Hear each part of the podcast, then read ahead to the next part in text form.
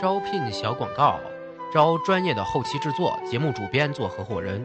要求呢，对内容创业有心得，看得懂内容价值，了解内容制作流程，不限经验，不限年龄，只看思想。期待你的加入，联系我们的微信公众号“无双漫谈”。反鸡汤说真话，我是无双，这是咱们共同成长的第三十三天。这两天一直在介绍涩谷学校。因为他们的教育理念和方式实在是太特别了，忍不住来分享给大家。就像情人节的时候忍不住发各种好看的情侣照给单身狗看一样啊。之前说了，这个学校最神奇的几个地方，基本都是颠覆了传统教育者认知的东西啊。那对于这些看起来离经叛道的涩谷老师们来说，这种教育理念的核心是啥呢？这对我们现在主流的应试教育又应该有什么样的启发嘞？今天给涩谷篇结个尾了。首先第一点，权利问题，美国人特别爱讲“权利”这个词，因为是开国之本嘛。美国就是为了获得公平的权利，直接革命独立出来的。独立宣言里面开头就是“人人生而平等”。造物主赋予他们若干不可转让的权利，其中包括生存权、自由权和追求幸福的权利。听着很振奋人心啊！自古学校也是一样，为了颠覆老师在学校里拥有无上权力的现状，才有了各种看起来匪夷所思的规则。在这里，所有的学生都有着充分的选择权，可以选择上什么课呀，看什么书啊，花多长时间学习啊。什么时间吃午饭呢？甚至可以选择是否支持这个老师留在学校，以及是否支持这个同学可以毕业。当你有了对应的权利和责任的时候，你才会把这里当成自己的地盘。这种理念支持着学生们自己很早就开始了对学习、对人生的规划呀。没有人对他们指手画脚，干预他们的思想。权力不平等。最直接导致的坏处就是会让大部分学生害怕见到老师。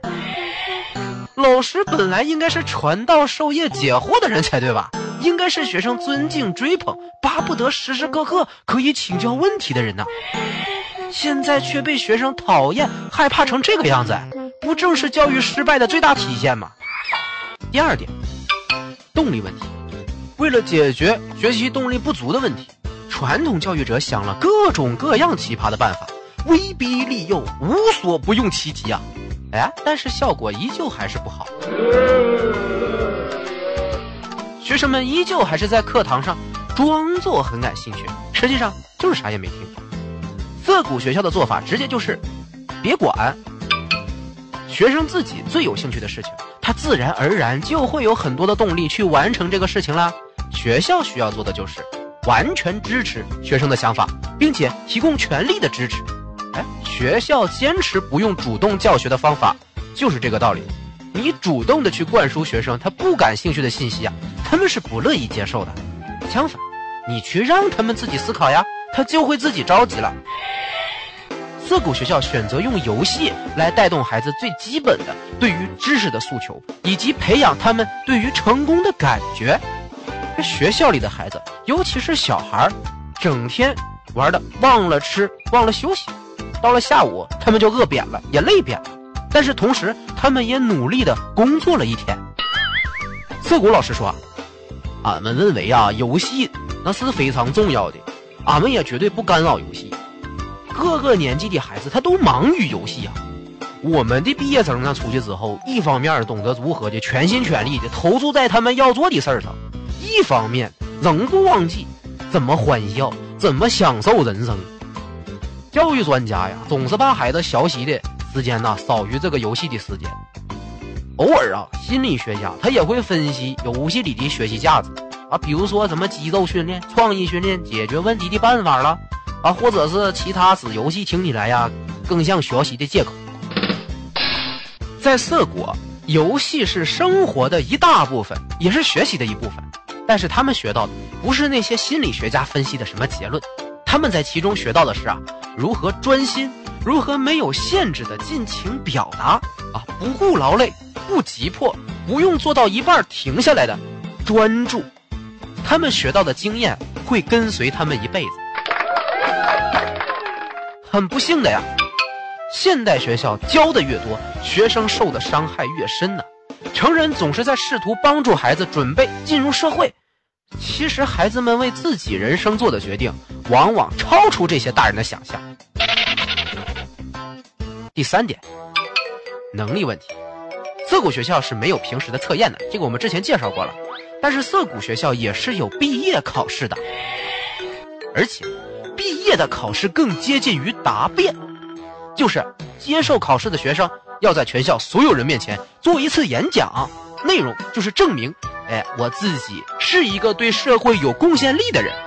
如果你不能让在场的人信服，你就毕不了业，因为能否毕业就是取决于在场的投票数。如果你的能力不足以让周围的人信服，或者你的人品不受其他人待见，那么你就毕不了业呀。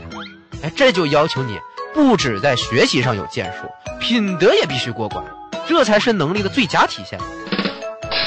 传统教育里最不重视的，反倒就是涩谷学校最重视的。一味的追求成绩高啊，在涩谷学校行不通，同样也对这些学生将来的发展没有特别多的用处。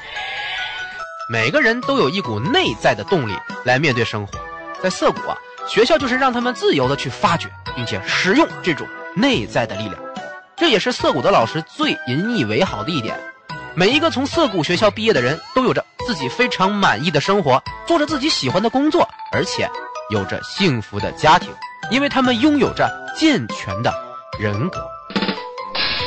最后选取几句涩谷老师的话作为结尾：不管你怎么教，孩子想学的时候，自然会以自己的方式学会。我们只是在这里陪着孩子成长。